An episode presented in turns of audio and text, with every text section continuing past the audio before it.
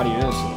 嗯我我也通过我的一位挚友认识了哈利。然后呢，哈利是在 Berkeley 和我的这位同学，他们是在一个兄弟会里面，是吧？嗯，对，你要不要解释一下什么是兄弟会？兄弟会就是大家一起喝酒、聊人生和创业的一个好地方。就是比如说有各种兄弟会，就比如说有 social frat，有 business frat，嗯，各有各的目的。就比如说我 Hawks，它是一个 business frat，你是在 UC Berkeley。嗯，UC Berkeley 的 Hawks，它是一个 business frat，然后大家就一起，比如说我们会有 resume workshop、interview workshop，然后帮你，比如说进入到一个金融行业，嗯，呃，大概率都是进入金融行业，有些人可能去 architect，but 这些是例外呀就是大家在一起，就像一个 club 一样，但是大家可能更紧密一点，因为比如说凌晨四五点会一起跑步，为啥呢？就是有一个 bond 的感觉，大家像家人一样。我家人也不带我凌晨四点跑。所以 frat 的话，就是感觉大家更 close knit 一些。嗯嗯，Berkeley 有个叫 Alpha Psi 的一个 club，他们就是专门帮别人进华尔街。就是进入 club 的那些人，一般很容易进入到华尔街，因为你们都是你 Berkeley 嘛，资源都比较好。对，但是进入到那个 club 的人就特别容易进。哦嗯，他们有校友，就就是那些在这个 fraternity 里的人，他们就在华尔街，然后他们有一个 network。那他们其实很是很愿意帮助。第一个呢是校友，第二个呢加上是同一个 frat，同一个 frat 都是，早上跑过步的，对，感情比较深。感感情非常深的那种，所以加入 frat 的话，还是非常建议的，因为如果对之后求职会会比较好。嗯，你是大一进去读的对吧？大一去，大一进去读就直接加入了。直接加入，因为我有个同学正好在，yeah，呃，一般加入兄弟会呢，会有很多的步骤，那是有很多的面试。那肯定。你能不能给我描述一下你们那边的面试？有没有什么非常疯狂的一些测试啊之类的？我觉得当时面试还比较普通吧，可能没有其他的 frat 那么疯狂。我们的面试就是先是第一轮三四个人一起面你，然后问一些你的简历上的问题啊、脑筋急转弯，然后一些比较奇怪的问题吧，就比如说让你卖卖这个，卖一个玩具给你，怎么怎么卖给我之类的。然后之后就是 social interview，就是大家所有入选的人再过来，大家一起玩游戏。嗯就比如说给你几一些东西，吸管啊和纸，让你不要让鸡就是鸡蛋从从楼上扔下来不要碎，然后看你融不融群，合合不合群啊、能不能融入。然后 social interview 完之后就结果，嗯，一般来说，嗯、进去的概率是多少？进去概率可能百分之二十到三十吧。我们这个 frat，嗯，那你们这个还好一点，我听好多都是百分之十，对对，是的，是的，就特别是玩的那种，嗯。很奇怪，人家玩的那种进去的概率非常低，因为更多的人申请，我觉得就是可能哦大家都门槛也比较低，嗯，申请门槛低，就是申请门槛低。都是过去玩的嘛。对，都大家都想玩。反正我不是特别能理解，我一般的 frat 我也去过，啊、一般 frat 我也去过，嗯，就觉得挺浪费时间、浪费生命的。有些是，有些是，但是如果比如说你进入一些特别好的、特别顶级的，他们给你到的资源会特别好。嗯，之前在 San Diego 就圣地亚哥那边，呃，另外一个大学，他们那边的兄弟会是专门有一栋房子的，啊，frat house，对，而且他们是买下这栋房子。的，天哪，非常豪华，嗯，有些 frat house 他们还有厨师，有厨师，对，雇厨师很爽，所以加入到好的，我觉得是是大一大二能做的最好的一件事情。哈利是新西兰人，最后回了北京，所以普通话也很正宗，英文也很正宗。最后你是北京直接去的呃 UC Berkeley，嗯就嗯，是读的国际学校伯克，利然后去的 Berkeley。对，嗯，然后现在也是金融界的，对吧？金融界小白，小白，初入职场，啊初入职场。对，但是我们哈利哈利他做自媒体做了很长时间，然后也帮助很多的留学生找到工作。嗯他的帮助的人应该三位数了吧？差不多，差不多对，帮了很日积日积月累啊。而且他自己就是一个很好的名片，说跳槽就跳槽，说变就变。对，没有什么工作拿不下的。现在这个就业市场真的是简历一投就石沉大海，所以得靠其他方法去投递了，跟我刚开始做小红书的策略完全不一样。嗯，所以现在以前的内容都要都要刷新一下。对对对，确实那得抓抓紧更新了。没问题。对，所以我想问一下你，为什么愿意去做这个小红书呢？因为我看了你的小红书很多的内容，确实都是非常高质量的，而但你不收钱，你基本上都是 像一个公益组织。嗯，对，你怎么开始做的呢？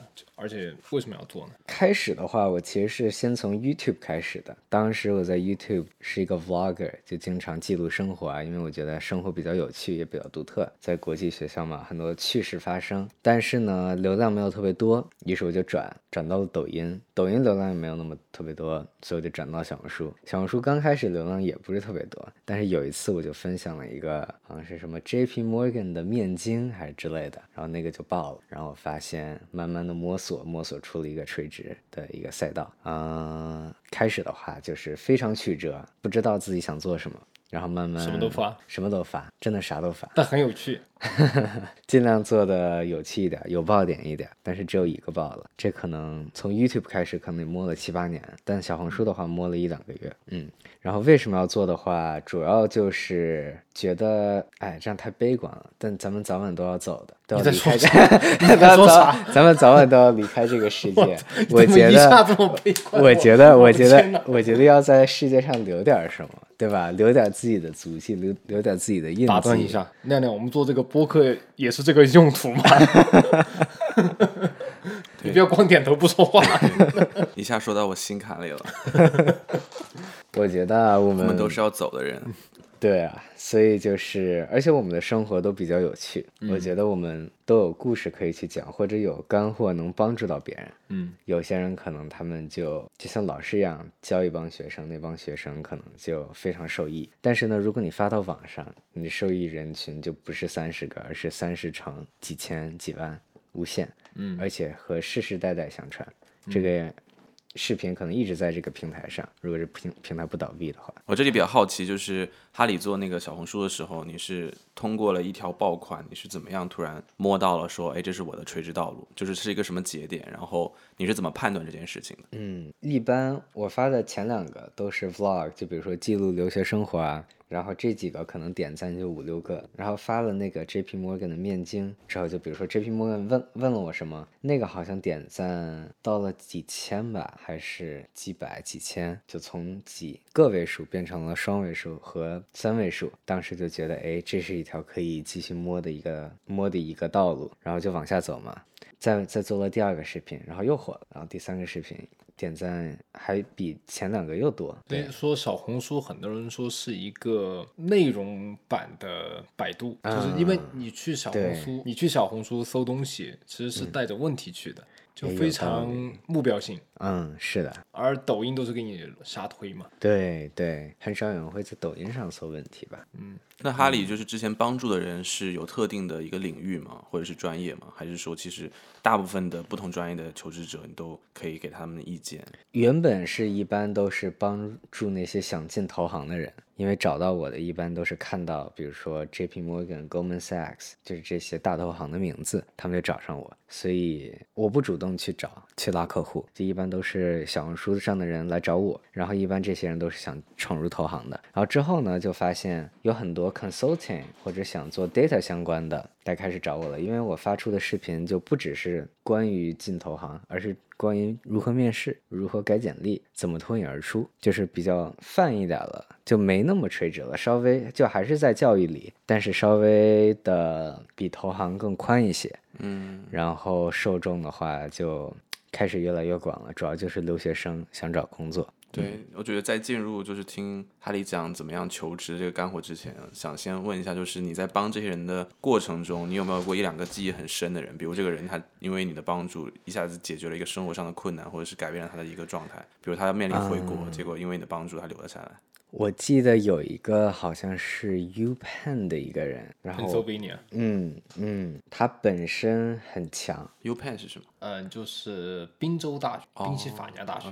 嗯，他本身很强，但是就是不太会讲故事。然后我就花了大约一两节课教他一些怎么讲故事的技巧啊之类的。我也不知道是因为那个课还是他自己本身很强，但是他最后进了 Bank of America。就一个很好的一个投行，嗯这个我记忆很深，因为当时是第一个帮助，第一次帮助一个人进入到九大投行，现在是八大投行了，嗯，你说到他是不会讲故事，对应该都是金融男的通病 当时她是个金融女，哦，金融女，现在变金融男了。现在 再干再干两年就变金融男了。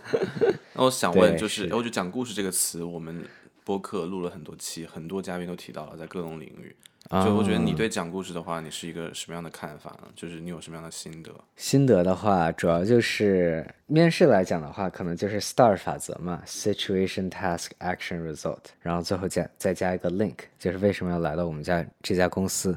比如你回答 What is your biggest strength，right？你就不能去说 My biggest strength is detail oriented，就这样太首太先 vague 了太 vague 了，然后一点都不生动。你可能要说一个故事去展现 you're very detail oriented。 嗯，就更形象一点，不然他也感觉不到什么。大家都这样写，对，主要就是 show not tell，一直是我跟学生说的这一点，你要展示给面试官，而不是说你是个什么样的人。拿故事、拿实际的案例来对说事儿，来证实。对，就比如说跟同学去打高尔夫，我会带不同品牌的水，因为我们每次从高尔夫的车下来上来，我们都会混乱，所以我带不同品牌的水，大家都一般都不会混淆，或者说带一个马克笔，something like that，就 show that you're detail oriented。就是讲跟面试官讲你怎么解决问题的细节，对，或者是你解决过的问题，而不是说我是一个很能解决问题的人这样。exactly 就是这样。嗯，对所以这个很棒。嗯而且我觉得他刚才提到这一个点，比如说我是 detail oriented，但不一定，有些人刚大学毕业，他没有真正的工作经验，嗯，对吧？但你怎么去表现出我我要去面试了，我很 detail oriented？那你就讲一个这种生活中的小事，对，就可以。嗯，朋友把水分开，不同品牌，其实就以小见大了。是的。那比如说，想让面试官知道你是一个很负责任的人，嗯，会有什么样的案例呢？Yeah, tell me about the time that you're very responsible. 如果我会说的话，我会说实习有一次一个客户，比如说啊、想要一份文件，但是呢，这个客户他对数字更敏感。我们一般提交文件的时候，我们都用公司模板，公司的模板就全都是，比如说 charts、visualization，都是那些图表啊。但是因为我是一个很负责的 intern，我就会为了这个客户，把我们的公司模板的那个文件改成数字多一点的。嗯，然后争取去赢下这个客户，这样就展示你很有责任。就是你会为了这个特定的客户去做一些改变。对，如果我去回答这个问题，我会说这个案例。然后一般我都会有个自己的故事库，比如说我有五到六个故事，然后这五六个故事是可以随意去变的，就是你问我任何问题，我就把这个故事稍微改一下，就能回答回答上你的问题。就侧重到这个方向，对比如像刚刚改数据这个事情，嗯，是的，是的。如果当时，比如说你问我，Tell me about the time we display teamwork，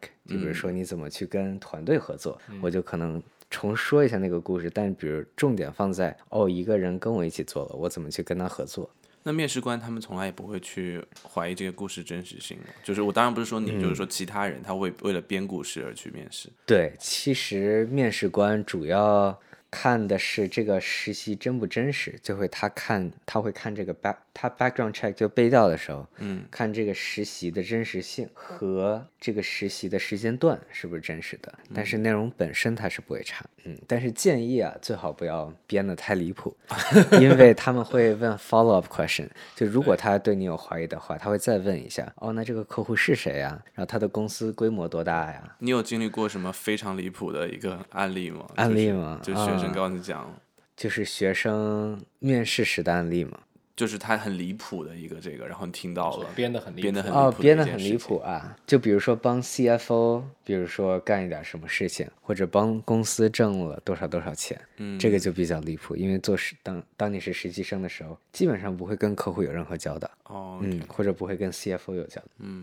那你讲故事能力这么强的话，是不是在这个谈恋爱上面也是很会讲故事的一个人？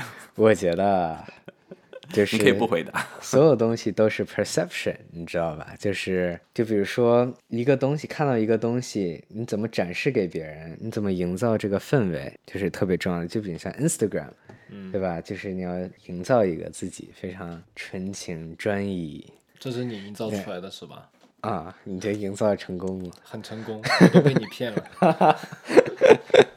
所以要讲故事的话，主要也不能说画饼吧，就是说不是故事讲得好就叫愿景，啊，故事讲得不好，嗯好听点叫画饼，难听点叫吹牛逼。不错，我觉得这个总结的很好。嗯，那比如说你想要营造一个专情、这个专一的的男人，嗯，就你有什么样的这个特别的技巧？你可以给我们点建议，我也想营造一个这样的我很形象。好奇，很好奇。我可以说 be myself，吧因为我本身就是个很专情的人。现在也在营造 有？点虚伪了。我觉得一些技巧就是一定要多发跟男生的东西，嗯，就是 Instagram 上千万不要出声呃出出现跟任何女生，要是跟女生也是大合照，嗯，嗯，因为有些有些人比较在意这些。你真的是 detail oriented。我觉得很低调。还有呢，还有、还有的话，就是多发，比如说自己比较健康的东西，比如说打高尔夫、录播课，对吧？然后健身，嗯，然后吃饭吃吃那种特别健康的食品。Yes 那我在 yes，刚才他一直在录我们两个，我们是健康的朋友。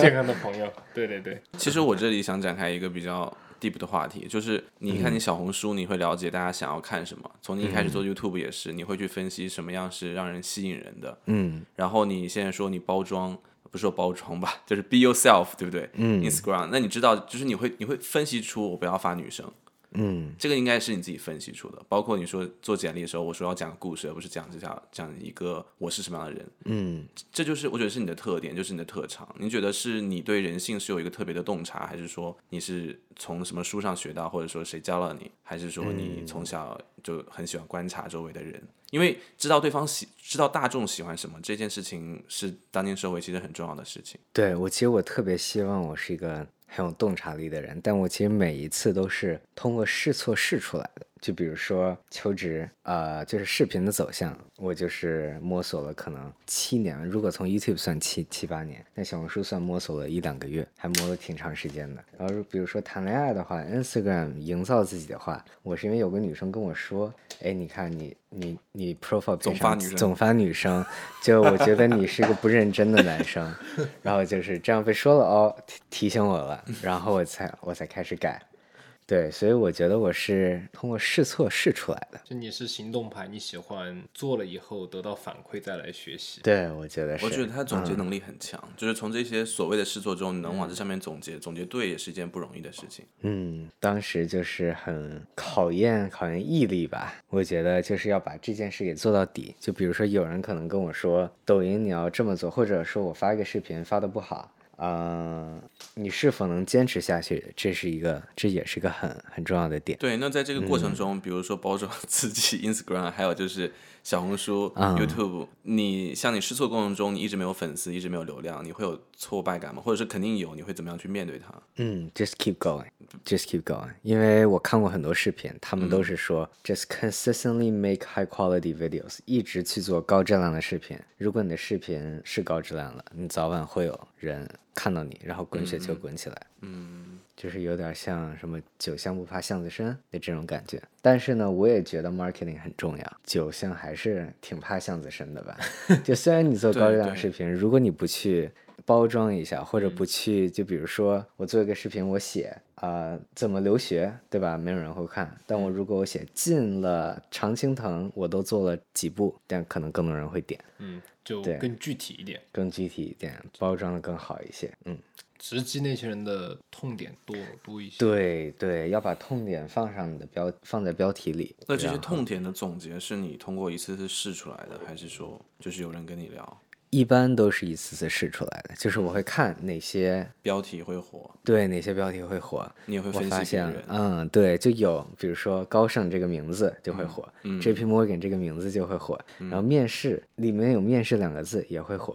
然后比如说你的封面做的比较随意一点，有时候也会火。就做了一个特别随意的一个标，呃，特别随意的一个封面，然后没想到就火了。嗯，但都是要花很多时间去试的。对对，花很多视频去试，我觉得拍了很多视频，有些火，有些没火。那说到你帮助大家求职，嗯，嗯、这些求职的经验也是你通过无数次的面试累积起来的吗？是的，我被拒了很多次，至少得有投了，可能得有一两百个简历，啊，然后拿到可能二三十个面试，然后最后可能就收了两三个 offer，三四个 offer 啊。身经百战了。对，就感觉是都是锯出来的，嗯，因为当时就是无头苍蝇嘛，就随便投，就觉得也没有什么技巧，可能也看了一下别的求职博主，嗯，看了他们都干了些什么，但是我觉得他们讲的点真的没有，有些就是挺不不切实际的，不实用，他们都没有申请，他们只是可能是中介吧，或者是觉得该怎么申请，但是他没有亲身去申请。然后我发现，哎，我自己申请了这些策略不管用，然后我就自己摸索，摸出摸出一个管用的，我觉得哎可以分享给大家，因为有些人可能真的需要。那要不要在这里就先分享两个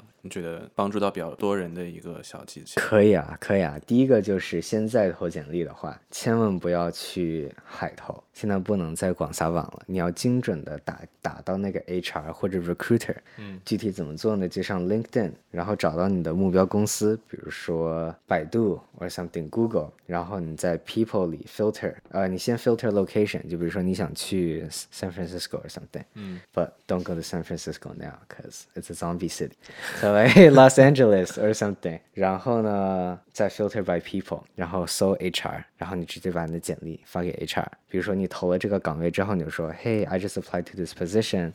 我刚申请了这个岗位，这是我的简历。然后有时候他就会被推。我上一份工作。嗯，对我上个工作就这么找到的。嗯，嗯，这个其实很关键，因为比 HR 每天会看几百个简，对，如果他在别的地方看到过这个人的名字，他可能有更大概率会多去看一眼这个人的 application。是的，是的，增加曝光度。然后第二个的话就是 be unique，你要新奇一点。就比如说你去 network 一个人，你想去这家公司，你不能发那种模板式的，嘿，能不能跟你聊十分钟？你可能要去看一下他的介绍介绍页，然后找找一下你俩的共同点。就比如说，哦，你也从咨询跳到了投行，我也之前在艾森哲实习过，我也想了解一下你怎么从呃咨询跳到了投行，就找到你俩的共同点，然后用这个去开启话题。套近乎吗？有点像，是对做 就是先先去问一下 HR 个人的一个问题，是吗？啊，就要要查他的背景。嗯对对，呃，跟那些组里的人 network 是这样的，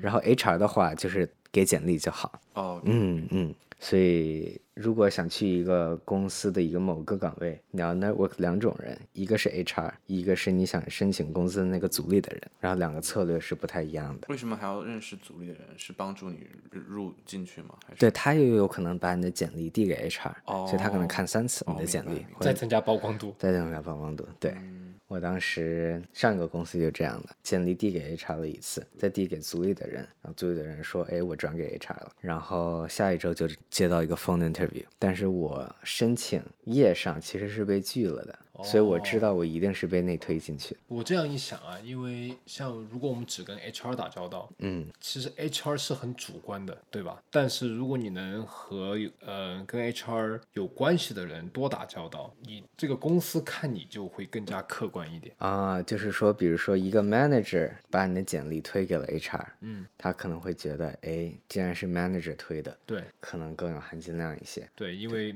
manager 要去 manage 这个招的人，啊。有我是这种感觉。嗯，有道理，我觉得也是。对，如果你能找到一个比较高高的人去推你的简历的话，把你的简历递给 HR，我觉得 HR 可能会更重视。嗯嗯，我只是知道现在有一个隐藏市场，什么什么隐藏市场？隐藏的市场就是他不会把岗位信息放在外外网，他在内网里放。所以如果你 network 到了正确的人，你就进入到了内网的那这个简历投递。我之前有一家公司，呃，那家公司我在这里不说，我是因为认识那 HR 的一个朋友吧，然后把我推进去了。我 resume 是通知我面试了才给的，啊，OK，对，就非常的快捷。我觉得现在这个市场真的太差了，各个行业招人都招的特别 selective，竞争力特别强，所以你一定要当那个最显眼、最显眼的艺术画。对你提到了 unique，unique，怎么样才能表现的非常的 unique？如果 unique 的话，你就想，如果我给一个陌生人讲这个点，他能不能第二天还记得住？就比如说，我为什么想做金融？因为我在新西兰跟那些农民小的时候啊，我跟他们一起交换鸡蛋，I traded eggs with them。我有鹅蛋，他有鸭蛋，我跟他一起去换。这个就可能在面试官那里比较新奇，就是你为什么从 trade X 能到 finance 呢？然后我就说哦，因为我发现我跟很喜欢跟人打交道，这个就是一个共同点。啊，他可能第二天还是会记得，因为很少会有人讲出这种故事。嗯，我觉得真的就是一个卖故事的一个能力。我觉得哈里是一个很棒的销售。哈哈哈，是吗？嗯，有些人能把产品卖出去，但把自己卖不出去。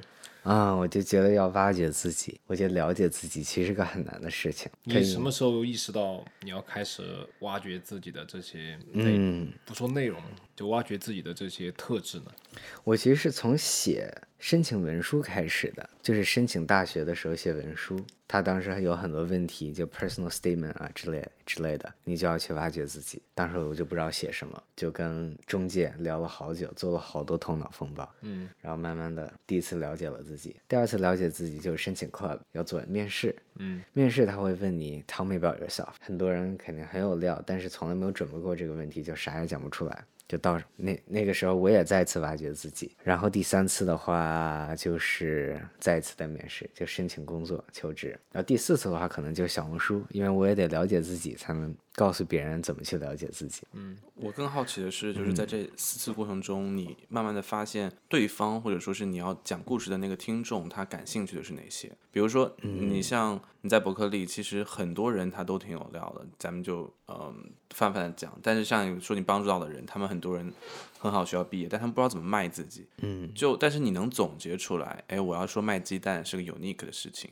我是在很好奇，就是你怎么能总结出卖鸡蛋是一件很 unique 的这样的类似这样的一种规则出来？嗯，我觉得如果一个人能记住一件事情，那说明那件事情有很多的情绪在里面。就是如果你的当时发生了一件事情，你的 emotion 是特别大的，就是你的情绪当时很大，不管是开心、沮丧，你更容易记住这件事情。然后我觉得，当我情绪大的时候，一般记住的事情都是比较新奇的，就像头上磕了这个疤，我现在还记得，因为当时哭了很久。嗯，所以我就让那些学员去想一下，有哪些你现在记忆犹新的一些事情。一般来说，他们说的都是比较新奇的。嗯，嗯，就想一些哪些事情你现在还记得，那大概率它很有趣，但很奇怪。我听到的一些朋友，他分享他介绍自己的时候会说啊，我以前得过抑郁症，然后我后来又好了什么的。就是因为现在很多时候有一些我们的经历是相似的，甚至或者说啊，我在家里家庭不太好，父母吵架，然后我记得好清楚他们吵架的样子，然后我又长大之后来到美国又抑郁，就是这种故事，我觉得我听了好多好多。对于他们来讲是非常有那个，他们是觉得这是我记忆犹新的事情。但是你像这样的人，他怎么能去判断哦？我这段故事是一个别人听起来可能觉得好像你没有什么特别的，因为很多人这样子的一个状态。啊，主要如果通过面试来讲的话，你要想这个记忆怎么给公司带来价值。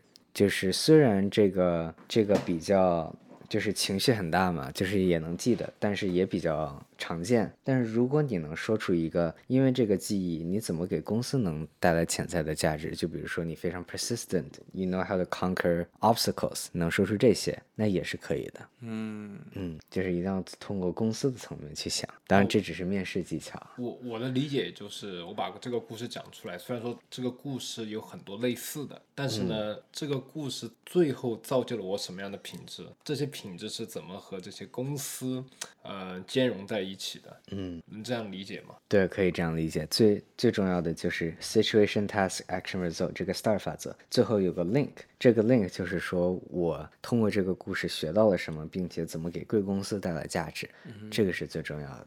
其实这些事情可以移植到很多地方。你比如说，常说谈恋爱，你去是讲一个故事，你不会说是我如何给我的学校创造了什么价值，你会讲说我是一个专业的人或者什么，就这个目的性，我觉得也要很清晰。是的，是的，目的性比较清晰。人都偏向听故事，不愿意听道理。是，对对对是对，但是目的性强的话，其实在谈恋爱的时候也有点困难，因为比很多女生都比较感性，她们都不不太喜欢有目的性的，就是跟着感觉走，这个就是有些时候会比较矛盾的一点，所以我还在每天学习。你还在学习啊？活到老学到老，每天跟不同女孩子学习，对，每天跟一个女孩子学习。不，他职场的东西呢学的差不多了，现在就开始 情场转到情场。我去都差不多。报了一个情场课，真的，就是你报了个情场课，嗯，就是报了一个如何跟女孩子聊天的那种播客，因为我每天开车上班要四十分钟，与其听音乐，不如听点播客，学习一下知识，对吧？我就感觉这方面我可能要学习一下。嗯，那今天这个录完以后，你以后就知道该听什么播客了。啊，那那那肯定的，就你你你当时为什么听听到你当时听到哪一个部分觉得他说的很有道理？哇，他说了好多，就比如说啊、跟一个人聊天的禁忌，然后不要当一个没有趣的人，就是很多很多人说过我其实发短信。就是我挺不会发短信的，就是我发的东西很无聊，但是真人的话可能还行。就是通过短信的话，可能是就是随手一回，然后不过脑子。嗯，但是看完他的课，你要通过短信也是要展示出你是个有趣的人。嗯，你要去比如说一些技巧啊，就是在说在回答一个人的问题的时候加一道工序。就比如说有人问你，哎，吃什么了，对吧？你不要就说哦米饭，你可能就是加一道工序，我吃了肉和米饭，丰富一点。比如说，哎，刚下班，今天只能吃个西北风，something like that。I don't know 我还在学，我还在学。不要听这节课，你 有点学偏了。这这可不对。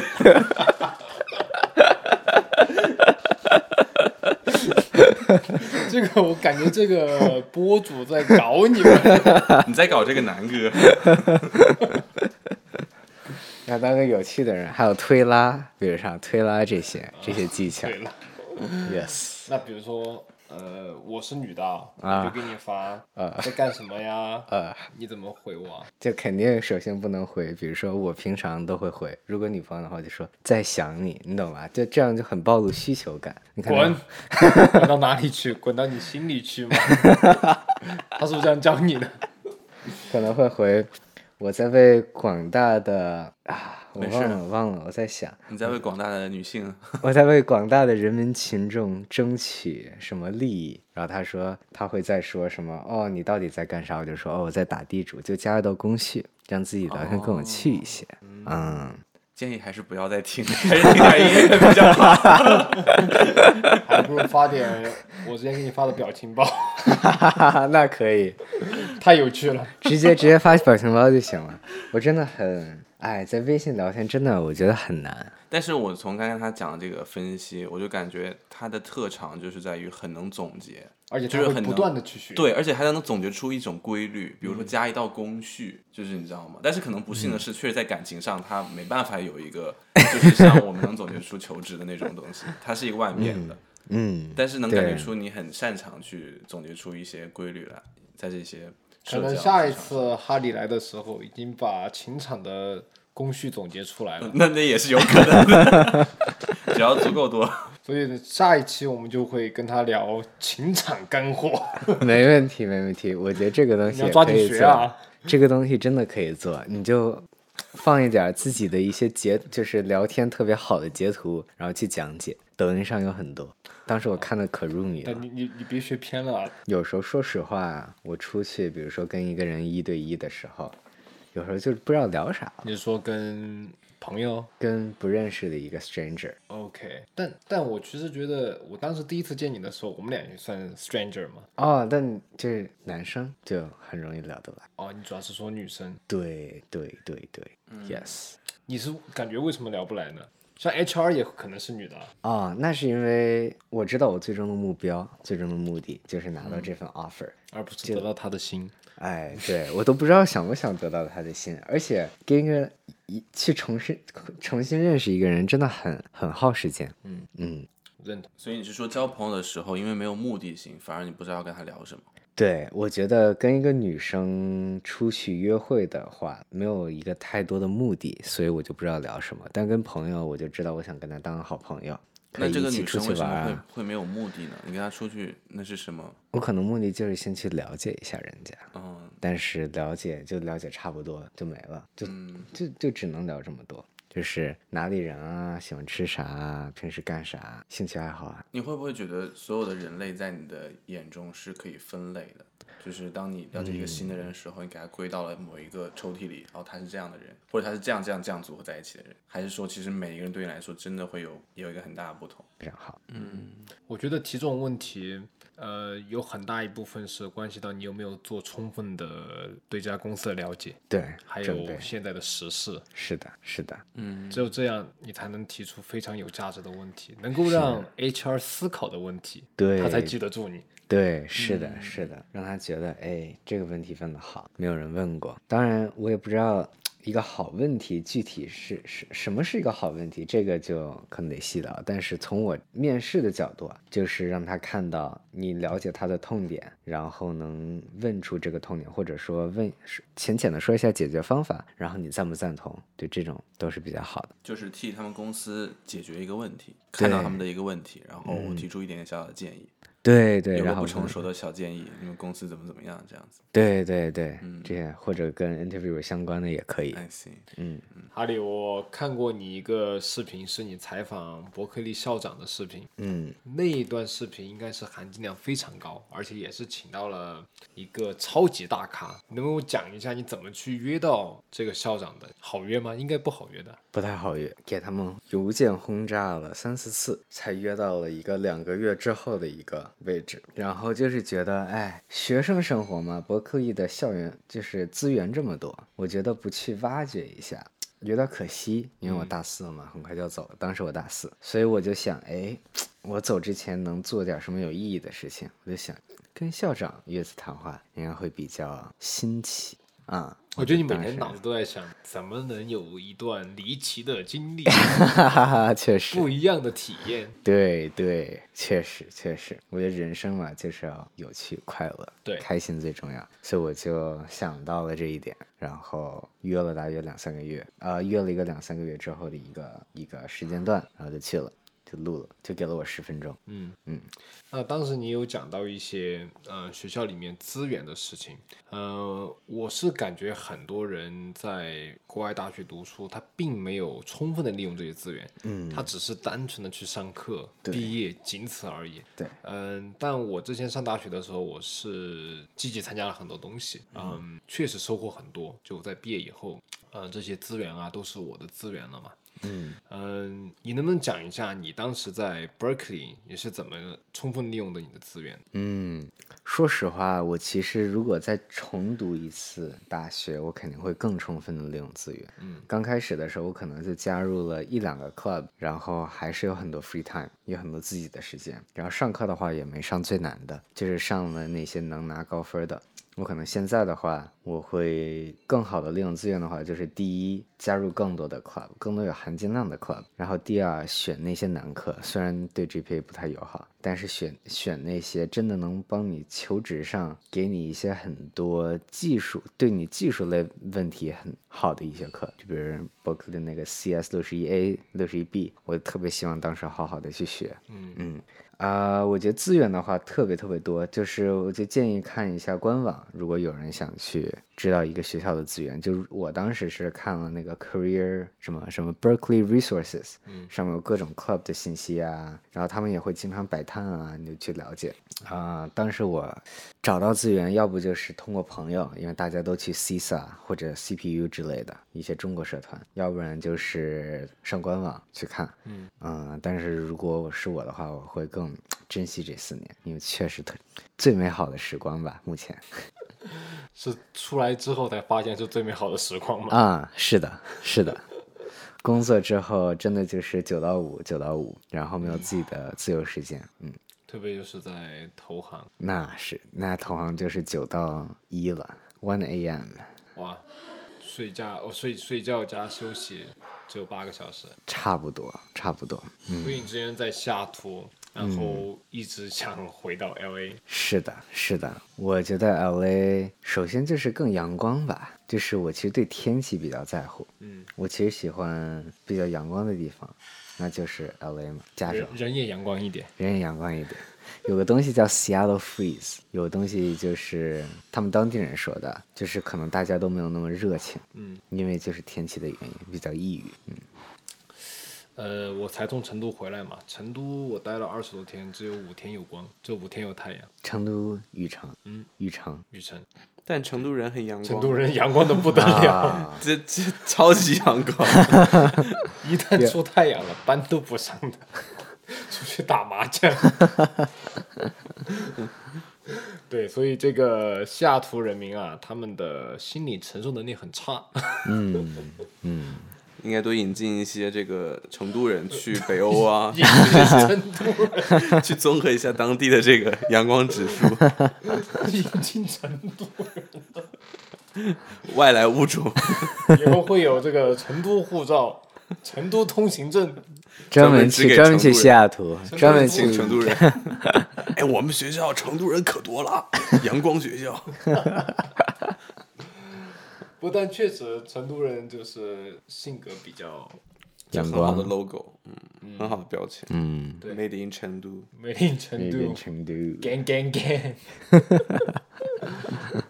gang，OK，然后你现在像你选择工作的话，你的工作应该都是很美国的企业，像投行啊，包括现在你做的应该是 financial analysis，、对对，financial analyst 做财务分析。而且你在现在这个城市叫 Burbank。对，Burbank。据我所知，这个城市其实非常的白，Yes yes。大部分是白人、犹太人，我认识很多犹太人都住那边。嗯，嗯，所以你的工作环境应该是一个非常美国并且非常白人的一个工作环境。是的。嗯，你感觉你作为一个，当然你也是新西兰人啊，对可以，但是在中国长大也可以对算中国人，因为你感觉这个文化上、工作上、职场文化有什么不一样？嗯我觉得这家公司而言，或者可能就是比较白人比较多的公司，他们对 culture 对企业文化特别特别注重。嗯，上周我就去了很多的 company event，就一周就有两个，一个是我们组一起去打保龄球，第二个就是大家去买我们公司的一些 merchandise，嗯，我们的公司的一些独特的一些商品，嗯，然后呢，其他的话，说实话没有什么特别影响到我的，毕竟工作还是工作，不管是中国人啊、外国人啊，我觉得都能非常融洽，非常的包容。然后现在大家也比较国际化了，嗯，所以我感觉在那家公司的话，也像是在一个中国公司，只不过不说中文，就没有人可以说中文。你说国际化是对我我没有太理解，你说像一个中国公司，嗯，就是感觉我在这家公司跟我在中国公司没有太多区别，然后这是因为现在都比较国际化了。就是如果比如说一九八零年我去现在这家公司，他们可能对我，因为我是黄皮肤，会可能对待方式不一样。但我现在去这儿，因为大家都比较 internationalism，对我就跟对其他人一样，嗯我感受到了平等、inclusion、equity。感觉你在把公司的一些核心价值观背出来的。我怕公司听到把我开了。那比如说，嗯，那这里我想跟大家讨论一下啊，就是说不同的人，像我，因为我们我们各自都在不同的行业里面，嗯呃、都会接触到各种各样的人，来自不同的国家、不同的文化背景。嗯呃，我想跟大家讨论一下，聊一聊你们接触到的，比如说中国人和外国人，他们在职场上做事上面，你们感觉到有什么特别大的不同？啊，我感觉的是当时，因为我当时去的中国公司都是实习，然后当时我最主要的就是它有一个零错误容容忍度，就是干任何事情你一定是不能犯错的。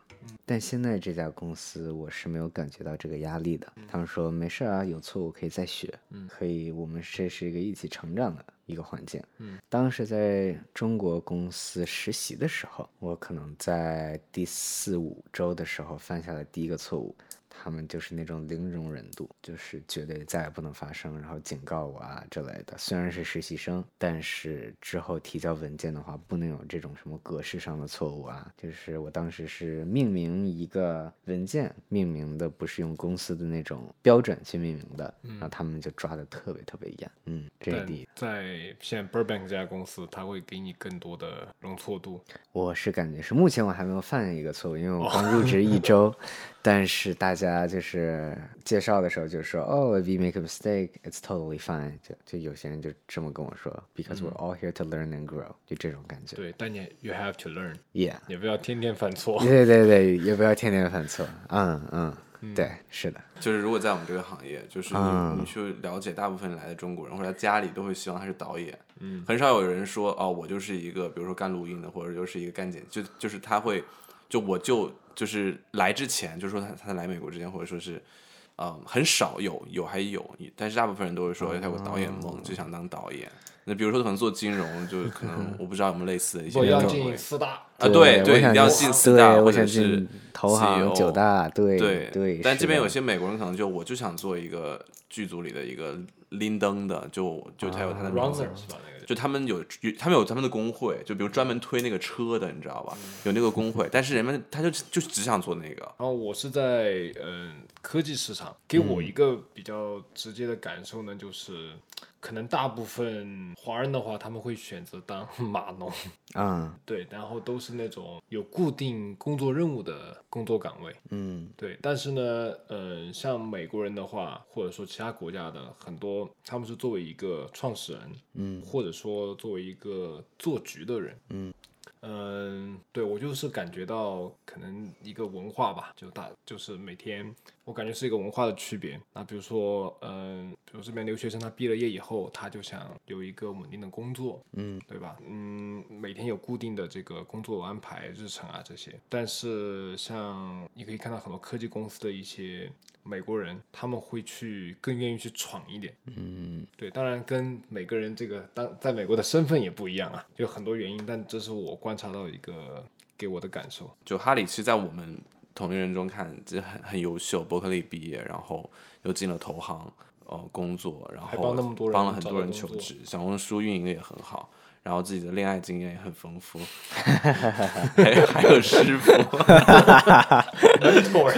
还充了会员，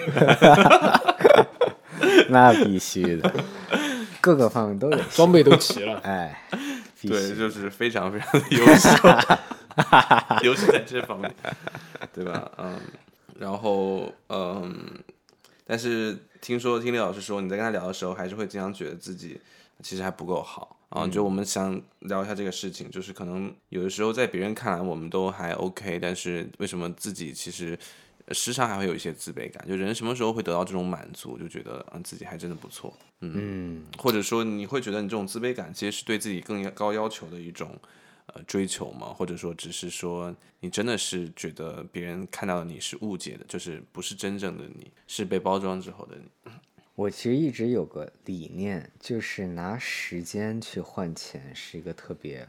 蠢的一件事情，就是你去工作的话，你是拿你的时间去赚钱，你的这个 effort 是别人的一个 passive income，他可能在睡觉，但也在赚钱，而你是那个去给他工作的。我最我的理念就是，我想去做资产，让这个资产在我睡觉的时候都可以去赚钱。就比如说买个房，让他自己去升值，或者小红书卖课，有人下单，我其实不用去干任何事情，抖。抖音卖课啊这些，就是你去做资产，去给你带来这种 passive income。passive income，然后我现在就没没能达到这个地步，所以我就一直觉得自己不够优秀，因为我知道很多同龄人有可能就这个年龄段已经达到了，就他们做了点什么，或者做了什么创新的东西，IPO 了一下，或者有天使投资人投他们成功了，他们有自己的公司，他们每天都在为自己干活，每天都在就是很有动力的起床，就是每天起床不是啊，it's another work day，他们每天起床就是 yes，time to build my company more。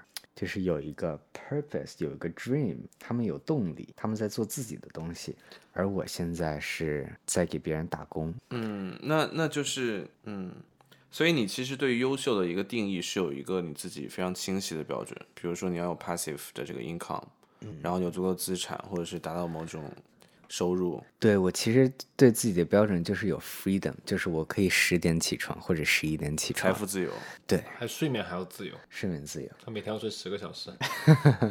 那有没有一些目标是你，比如说十年前你预设的，然后你今天达到了？啊、十年前，可能说两年前吧，我刚开始做 YouTube 的时候，比如说想达到一万粉丝，但是这一万粉丝不是在 YouTube 达到，是在小红书达到。嗯啊、关于其他方面就没有了，因为我没有给自己设立太多的这种目标。不过你问的问题很好，我现在可能回家就要开始给自己设立目标了。嗯，那你达到这一万粉丝之后，你还会觉得自己不满足吗？会更需要更多，想要十万粉丝吗？当时也没有，因为我发现粉丝不是变现的关键，是是因为我发现我定的目标是不对的，定的目标应该是怎么制作高质量的视频，人影响到更多的人，然后通过你的价值就是一分钱一分货嘛，你自身的能力有多少，你就值得赚多少钱，所以我觉得最终还是去提升自己吧，提升自己。建立对的目标，然后我也在慢慢的摸索，所以就是我很多事情可能还没有想清楚，这也是感觉到有落差的一种感觉。嗯，我刚才听你说你有一个呃，就是财富自由了之后，你就感得到了自己满足，觉得自己足够优秀。那其实是你对自我的认可，你不会说是依赖于他人的眼光，你会有过就是说受他人眼光所限制的一些心理上的落差吗？比如说，嗯，我很担心别人怎么看我，或者说我要通过什么方法证明给别人看我是一个优秀的人。啊、你有过这样的时候吗？之前有，但是在 YouTube 上被骂习惯了，就没有了，就很多喷子嘛，尤其是 YouTube，就是没有像小红书那样，有些时候小红书上的那些评论如果不好的话，会自动被官方删除，嗯，就你就不能发某些东西。很自由。对，YouTube 很自由。那你印象最深的喷你的是啥？喷我的，哇，他写了就是很长的一种自然段，你懂吧哦，？他这么闲呢？他对你是一种爱，我觉得 他这个是铁粉呐、这绝对是铁粉，他可能还 follow 你呢。有可能，有可爹能，妈粉属于。